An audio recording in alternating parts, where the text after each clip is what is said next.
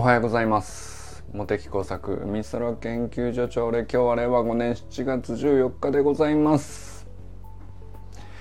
周平さんのスタイフでねあのいや周平ブログが実はあったっていう話だったんですけど読ませてくださいよそれは。それはねあのこっそりブログってこっそりやるもんですか？なんだろうな。いやまあ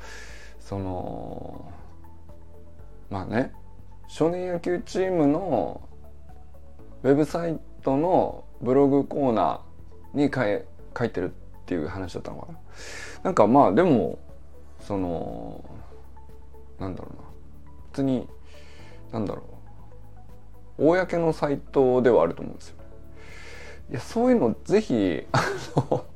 サロンメンバー同士はぜひなんかお互い応援したいなとは思いますよね。なんかあの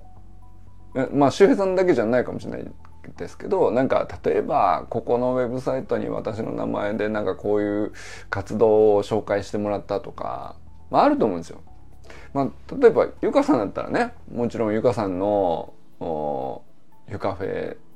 のコーチングの案内のサイトがあるわけじゃないですか。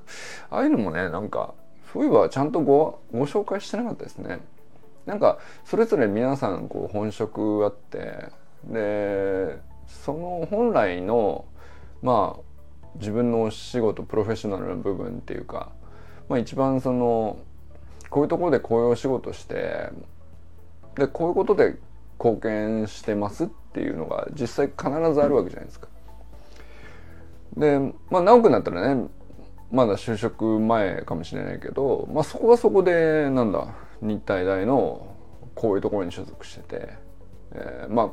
これが専門の学科なんですとかね、まあ、それでもいいんですけどそういえばなんか自己紹介はね結構分厚めにみんなあおはようございます。結構自己紹介はさみんな分厚めにしているんですけどだからそんな全然なんか何やってる人かお互い知らないみたいなことって今のところ起こってないと思うんですけどあれだよねなんかもうちょいなんか本職のサイトなりブログなり、えー、イコロ動物病院とかあるんですか？ウェブサイトって。なんかあのフェイスブックページはねあのいつも拝見してますけど。で、まあ、できるだけね僕としてはなんだろうな。あのサロンメンバーのお互い応援し合うみたいなことって何ができるかってあんまりパッと僕思いつかなくて。でそのだってさあの僕が獣医師さんの何をお手伝いしたらどう貢献できるかなんて僕獣医師に関するさ事前情報が全くなかったらこれやったら嬉しいよねがパッと思いつけないわけですよ。まあ、だからあの少なくともその人が発信してるものは全部シェアするっていう原則でやってるんですよね。だからそれぐらいだったらさあの親指2回動かすだけだからっていうね、まあ、そんなぐらいですけど。まあだからそれでいくとなんか周平さんもねブログ実はやってたみたいな話なんですけどブログをあのまあだから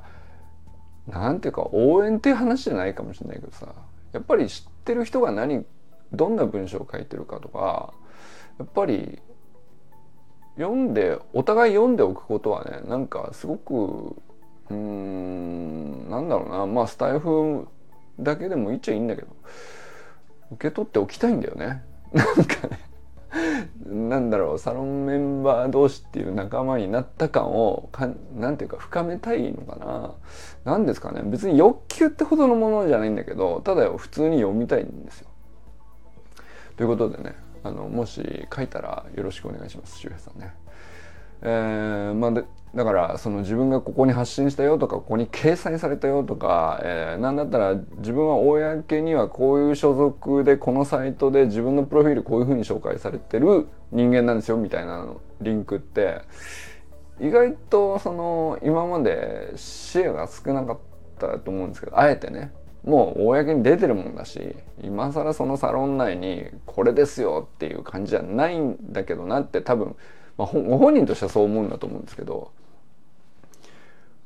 でもそれ知っといた方がいいよね。なんか。だから僕全部一通り集めて調べてあのアーカイブします。勝手に。でこれも入れてくださいよ。コメント欄にね。入れていただくのはどうですかね。だからイコレ動物病院のフェイスブックページ、えー、ユカフェイスタイルのホームページ、えー、あとなんだろう。ら周平さんだったら周平さんの、えー、お勤めのなんていうとこだったっけ？まあ結構大きな会社なんですよね。あのだからそれもね僕ホームページは拝見したんですよ。でああなるほどこういうお仕事でこういう業務を請け負っててこんな歴史のある会社なんだとかっていうのを知るとその周平さん個人の名前がどういう役職でとか紹介されてるわけじゃないけどそこに属しててで今沖縄出張とかっていうふうに読み取るだけで全然その見え方が違うんですよ。スタイフの配信で今こんな感じですっていう中身を聞いてても文脈がちょっと違ってくるんだよねやっぱりね。その公にはこういう会社でこういうお仕事ですよっていうのをやっぱり見てるか見てないかでだいぶ話変わってくると思うんですよね。でそれはなんかあの交流深めたいとはちょっと次元一つ変わるなと思っててもなんだろう理解度の多面性を増やしたいのかな？わかんないですけど。うん。それもしたいなって今更なんですけどもう10回サロン立ち上げて10ヶ月もだってサロンメンバーのあの本当の公で何をしているのが本職ですプロフェッショナルですっていうの。まあユージンさんとかユカさんとかは個人事業主だからまあ分かりやすいっちゃ分かりやすいですよね。まあ自分のやってる仕事はこれです。でこんな風に発信してますがもう会社とイコールだからさ。だけどまあ例えばゆきかさんとかもそうですけど、まあ、石原塾に属しててそこから受託なんですか、えー、まあそこから受けて教室の担当のコーチになってであの教室とこの教室とその教室をあの毎週子どもたち見てますとかけっこ教室ですね。とかまあ愛さんだったらねビビーバンっていうあの究極の出汁を作っているみたいなの入ってきた時に一回お聞きしたけどそういえばねビーバンの会社のホームページとかちゃんとなんかシェアしておいてもいいかなとも思ったりあでもどうなったんですかねその後。えっとあれ？今愛さんはどういう状態になってるのかな？あのまあ仕事としては今詳しくはちょっとね分かんないけどまあ例えばまた新しい仕事を始められたんだったらそこはそこのあのご紹介いただいてもいいと思うんですけど。でなんでこんなことしたいのかなってちょっと逆に自分で不思議になったりもするんですけどなんかあの俺オンラインサロンって何なんだろうなをずっと考えてるんですよ。立てといて何なんですけど で友人さんにはもうかれこれ10ヶ月も付き合っていただいて、まあ、周平さんと砂塚さんと清水さんも10ヶ月経つかなまあだからもうほとんど皆さんね、えー、半年以上結構長きにわたって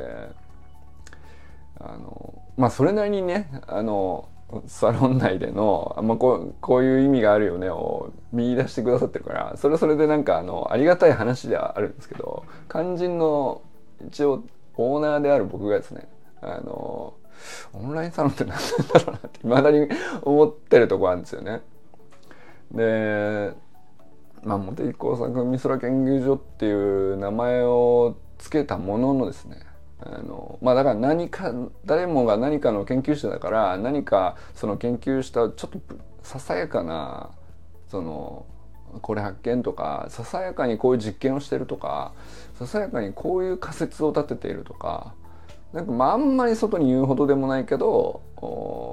誰かと壁打ちすればなんか広がるかもしれないし自分の成長につながるのかもしれないし自分の考えが整理されるのかもしれないみたいなことの趣旨でね。まあいろんなことを書いていただいているんですけどまあなんか本当なんかオンラインサロンっていう言葉が出始めた一番最初の当初の頃ってやっぱりなんか結構ノウハウ系が多かったと思うんですよね。そのまあとある何かに詳しい人がいて、まあ、例えばけん愛さんとかねあの他のオンラインサロンに入ってるっていう時になんか健康系のねあの、まあ、食品に関する情報とかを教えてくれるとかっていう多分そういうサロンに入ってたんですよっていう話をしてたと思うんですけど、まあ、例えばそういうのってすごく、まあ、しっくりくるじゃないですか。何をしてるところですね。何が得られるところですね。あでそれに興味があって得たいという人はあの対価を支払って所属します。それで分かりやすいですよね。なんかあの会費に対して何を得られるかっていうのがすごく分かりやすいじゃないですか。なんですけど一方でそれって、まあ、情報提供の場合はまあなんか無限にあるわけじゃなくて、まあ、ある程度もう、うん、得た提供してでもらう側も得たなと思ったらもうそれ以上居続ける理由がなくなってくるのでまあ本と一緒ですよね。その本を読むのと一緒だからその本を読むのにこうなんていうか情報提供のペースをオーナー側がまあいろんなねポリシーがあるでしょうけどあの、まあ、週に1回配信されるのか毎日毎日プチ情報がちょっとずつちょっとずつ配信されるのかいろいろあると思いますけど、まあ、オーナー側が本を読み聞かせてくれるみたいなのに近いオンラインサロンっていうか、まあ、そういうその情報提供があのオンラインサロンの意味だよっていう文脈って一つあると思うんですよね。でまあそれは例えば橋の学校のオンラインスクールも52週のプログラムが毎週毎週届くっていう意味ではその側面はあると思うんですけど一方でなんかあの情報提供じゃ終わったらうんそれ以上いる意味ないですねってなっちゃうじゃないですかその情報提供が主のオンラインサロンだとしたら。でもそうじゃなくて橋の学校の場合なんかそうですけどまあ1年経って52週終わってまあ卒業していく方もたくさんおられますけどそれ以降もずっと所属してる人っていうのはまあ俺は俺と直くんが最長ですけどねなんだったらね3年その立ち上がった当初からあのずっといる人とか普通にいるわけでね。でまあ友人さんも砂塚さんもそうだしまあ優香さんももう2年目に入ってんだよねそういえばね。えーと、去年の5月とかだったから、まあ、2年目の1か月ちょっとたぐらいかでえーと、赤根さんとかも、まあ、善くんとかももう2年目入ってるわけですよね。で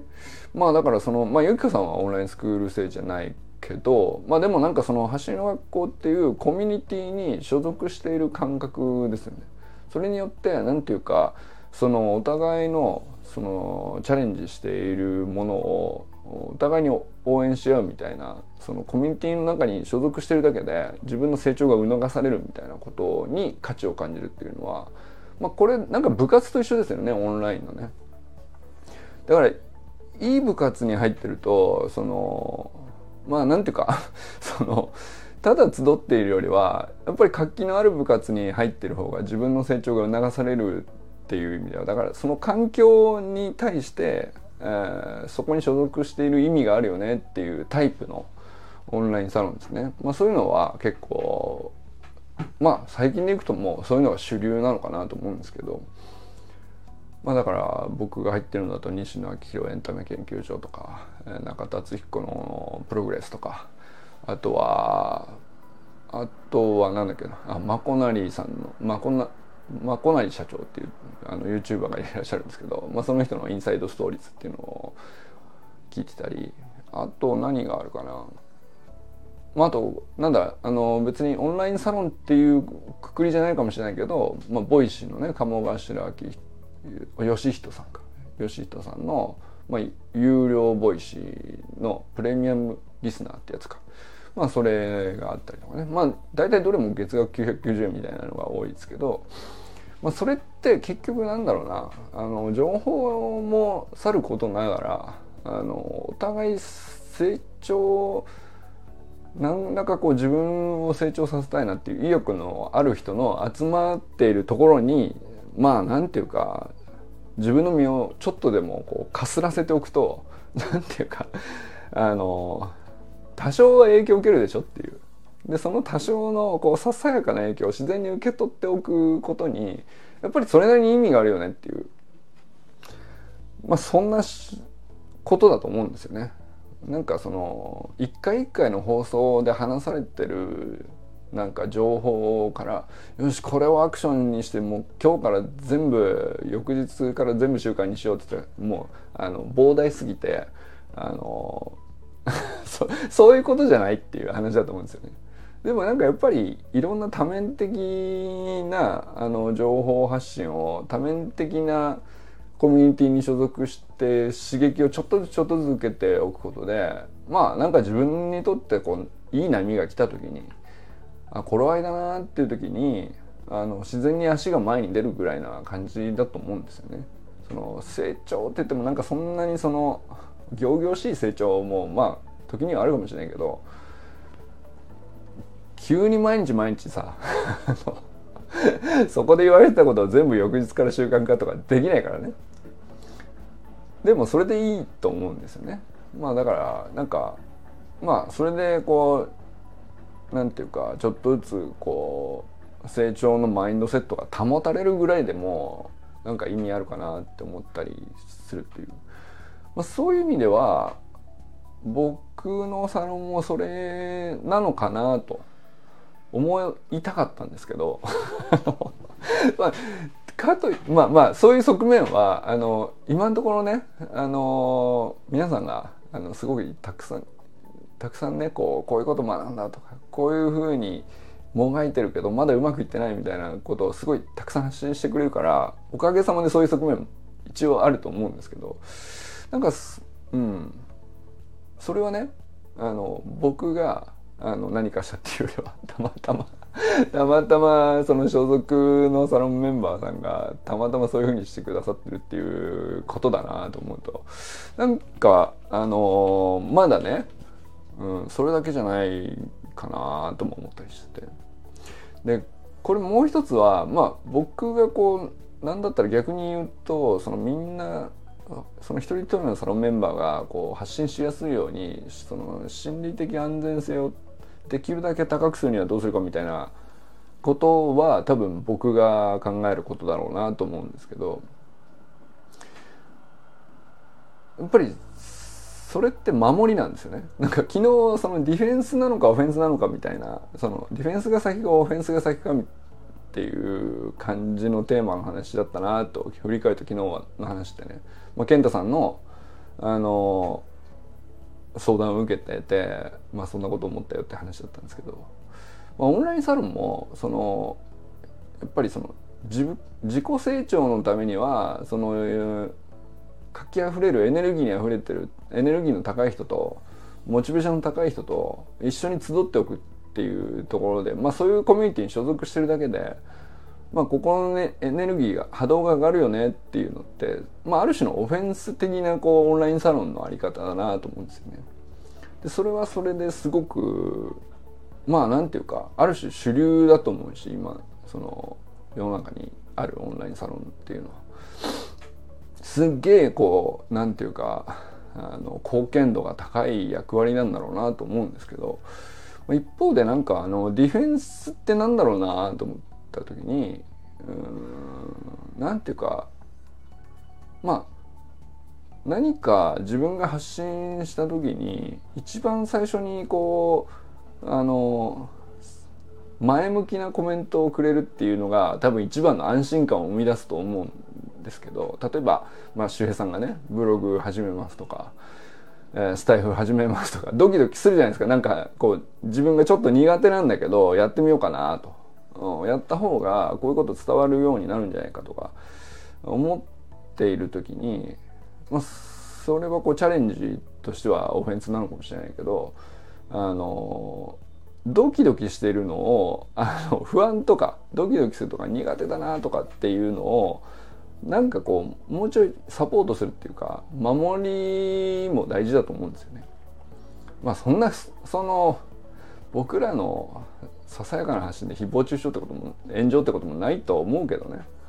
まあでもなんか例えばユージンさんと イコール動物病院の発信とかだとまああのペットに対する向き合い方とかってまあ多分飼い主さん次第でもう千差万別でしょうから、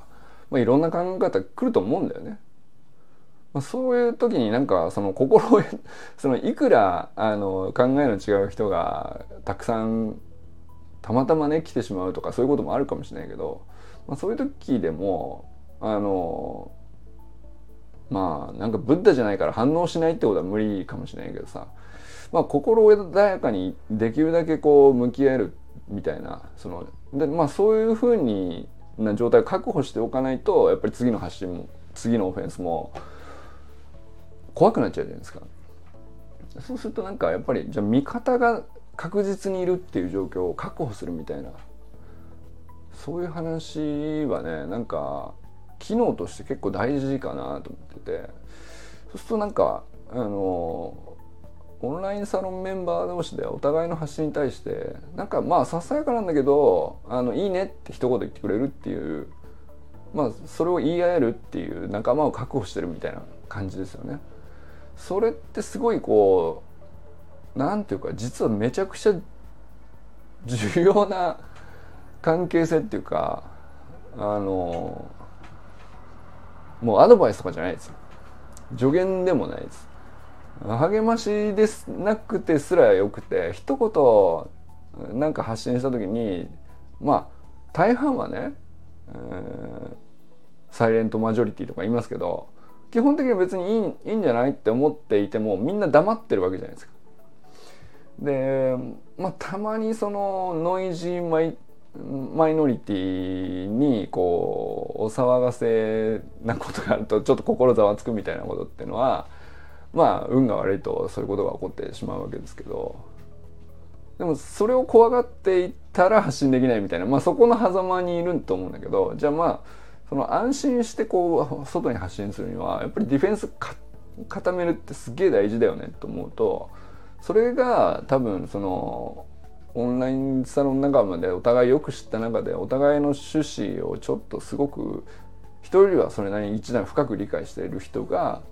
あの公の発信をした時に「ああいいじゃないですか」って一言すぐ最初に入れてくれるみたいな。まあそういうのってあのコメントした側はさ本当別にささやかにこう「いいね」って思ったからいい「いいね」って言っただけだと思うんですけど受け取る側はね思ってる以上にねあの心のガードとしてはめちゃくちゃ助かるっていうこれあると思うんだよね。っていうのは俺昨日、まあ、最近ねぼっちバスケをずっと練習してて、まあ、全然シュートうまくなんねえなと思いながら、まあ、ちょっとずつこうシュートレンジをこう遠くから打てるようにしたいなと思って、まあ、そういう練習してんだけど昨日ユージンさんがさあの いいじゃん。体幹が入ってる感じ知れますよ。知らんけどとか言って。あの一言言ってくれたのがね。これだなって思ったんだよねやっぱりね。そのなんかあのオンラインサロンメンバーじゃなかったらしなかったコメントなんかどうかは分かんないです。ただでもやっぱりそういう人が1人2人3人4人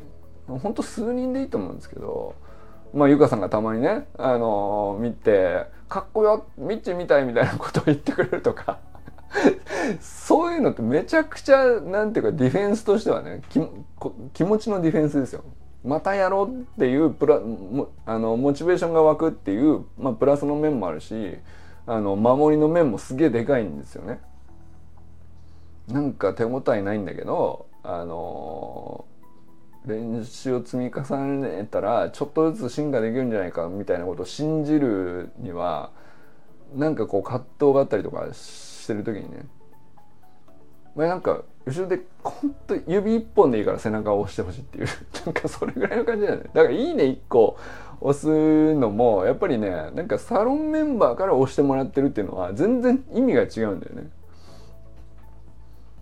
だからなんか「いいね」の数じゃないよね。承認欲求とかもういいよねとかって言うけどいやそうそうなんだよ。そうなんだけどサロンメンバーのユージンさんが「いいね」って一回押してくれてるとか周平さんも押してくれてるとかあゆかさんも見てくれてんだとか、えー、あゆきかさんが とかね。そのそういうのってめちゃくちゃこうディフェンスとしてはめちゃくちゃ重要だなと思って。まあ、それは何ていうかあんまりこう明確なオンラインサロンの機能として歌われること今まであんまりなかった気もしますけどなんかやっぱりそのサロンどこかの何かのサロンで入っておくとでまあそのサロンの中で自分なりのこう居場所を作って、まあ、こういう人なんですよねこういうこと考えてるんですよねがあのうん。まあ見知らぬ中ではなくなるじゃないですか。それ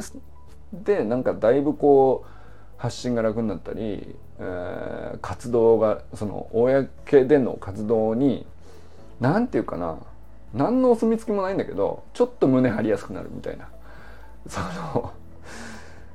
ほんと些細なことかもしれないけどバカになんないなっていうのはねちょっと思ったりしてるよね。うん、まあだからその自己成長のためにあのモチベーションの高い者同士で集いましょうは多分僕はオフェンス的な意味合いだと思うんですよオンラインサロンに所属するっていうことでいくとね。だけどもう一方ではディフェンスなんのかなって考えた時に、えー、まあ自分のどういう人間でどういう考えでそれを受け入れてもらえているっていう文脈のある人にあの一言公での発信に対してもちょっと後押してサポートしてもらえるとか、うん、まあシェアしてお互いシェアし合うとかね、えー、いいね一つであっても全然意味が違うっていう3個しかいいねついてないとは思わないんだよねやっぱり。その例えばね。でも100個いいねついてても友人さんと周平さんが押してなかったら多分全然意味違うと思うわけ。これはなんか大きなその意味があるんだろうなと思って。それってやっぱりディフェンス的な部分かな。その心をこうすごく穏やかにさせるための、うん、でそこからのこう指示があるんであればなんか多少別な意見をこう思わぬ方向からぶつけられてもなんかあの落ち着いていられるとかそういうためのものっていうのはなんかオンラインサロンメンバーでなんていうかあのお互い深く知ってつながっておくみたいなことの意味なのかなっていうね。まあ、で深く知ってつながるっていうことのきっかけとして、まあ、いろんなきっかけがあると思うんだけど、まあ、僕の場合は研究っていう切り口ですけどね。まあ、それは何であってもいいと思うんですけどなんか共通の趣味同士で集まってもいいし、えー、取り組んでるスポーツとか。まあスプリントならスプリントで共通してますよね。共通言語を持ってますよねっていうのが多分お互いその理解が深まるきっかけだったりするっていうのが例えば走りの学校だったりするわけですけど。なんすかね？なんか急にその なんでか知らないけど急に僕今オンラインサロンのあの意味すげえなんか考えちゃってまあだからその自分の茂木工作美空研究所のっていう意味もあるんだけどまあなんか世の中いっぱいあるんですよ本当に。で僕もいろんなとこ入っては入ったり出たり、まあ、ずっと続いてるのもありますけどあるんだけど何の意味があるかはこう全部違うんですよね。うん、でもいまいち言語化しないままあのずっといたり、えー、なんか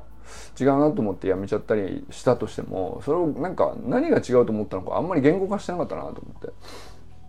でもそれをがなんかあの今なんとなくこう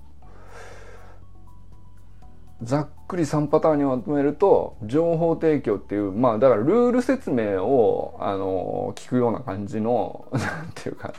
あの基本的なルールこれですよって。まあなんかカルチャーセンターに近いですかね。なんかねあの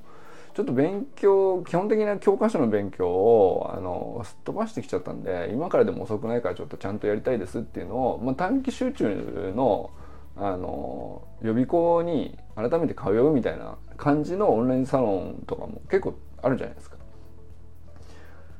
なんかそれはそれでこう一つ全然分野が違うっていうかもう一つはこうオフェンス的なやつですよね自己成長のためにまあ何らか自分を成長させるためになんかそういうコンテンツを探すっていう形とあとは、まあ、ディフェンスでいくとやっぱりなんか自分のホームグラウンドですね。心理的なホームグラウンドをなんかここだここで別になんかすごい縁とかゆかりとかあるわけじゃないんだけどあのみんな応援してくれるっていうことを確証できるっていうかまあなんかそれをなんかすごく安心してこう委ねられるみたいなことがあるとそれはそれでなんか自己成長とはまた別のねあのディフェンス的な意味合いのあるこうオンラインサロンなのかなっていう。3パターンあるのかなっていう。なんでこんなに俺は熱くなってるんですかね。わかんないですけど。阿部ゆかさんおはようございます。ここで前振りでほとんど終わっちゃいました。阿部ゆかさんおはようございます。小山愛さんおはようございます。山田友人さんおはようございます。今日もありがとうございます。中村修平さんおはようございます。ブログ楽しみにしております。ぜひね書いたらシェアしてください、えー、寺石ゆかさんおはようございます。いつもありがとうございます本当にね。なんかゆかさんのストーリーズを見るのはね俺はもうなんか心の支えです。なんかねあの笑顔を見るだけでね全然意味違うからね。今朝もあの朝起きたらもう嬉しいをできたなーって。自分で確認するためにはゆかさんのストーリーズを見るのがいいですっていうね。まあそれなぜならゆかさんが朝5時に起きて あのニッコニコしてるからっていうのが分かるだけで笑っちゃうっていうね、まあ、それでかいよね。清水信之さんおはようございます、えー、山本健太さんおはようございます。森本あかねさん善くんかんくんおはようございます。あかねさんのねスレッズあの新しい SNS ねあのまあメタ社だから Facebook インスタグラムで、まあ、メタ社ってまあもともと Facebook だったわけですけど、まあ、Facebook だけじゃなくてインスタを統合してメタ社っていうのになってマーク・ザッカーバーグがあの次何していくんだと。思ったらあのイーロン・マスクと全面戦争だみたいな感じでツイッターと全く同じ機能のスレッズっていうのがあの新しい SNS で できてでまあまあ単純にねインスタのアカウントがある人はそのまま移行すればいい。そのアプリさえ立ち上げてインスタのアカウントがそのままこう紐づくっていう、まあ、新しい SNS なんですけどあかねさんなんかそこでなんていうか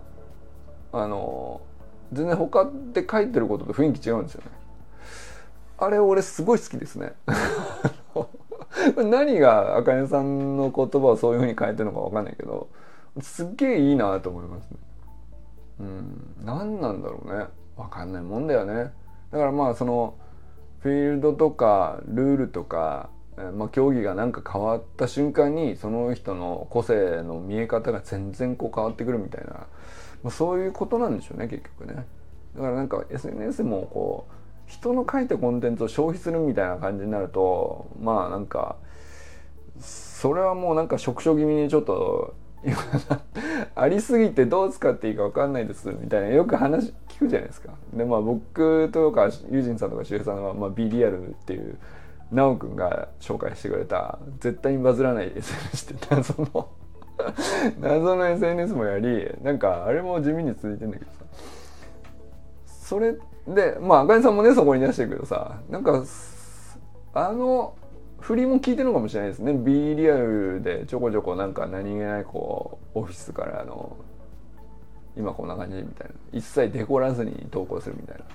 あの感じの雰囲気がテキストになるとあかねさんってこうなるんだみたいなこうすごい俺好きですねスレッズのあかねさんが好きです はい、おはようございます。砂塚森田さんおはようございます。ということで今日は皆さんどなたと笑いましたでしょうか今日も良き一日をお過ごしください。ゆうじんさんありがとうございます。じゃあね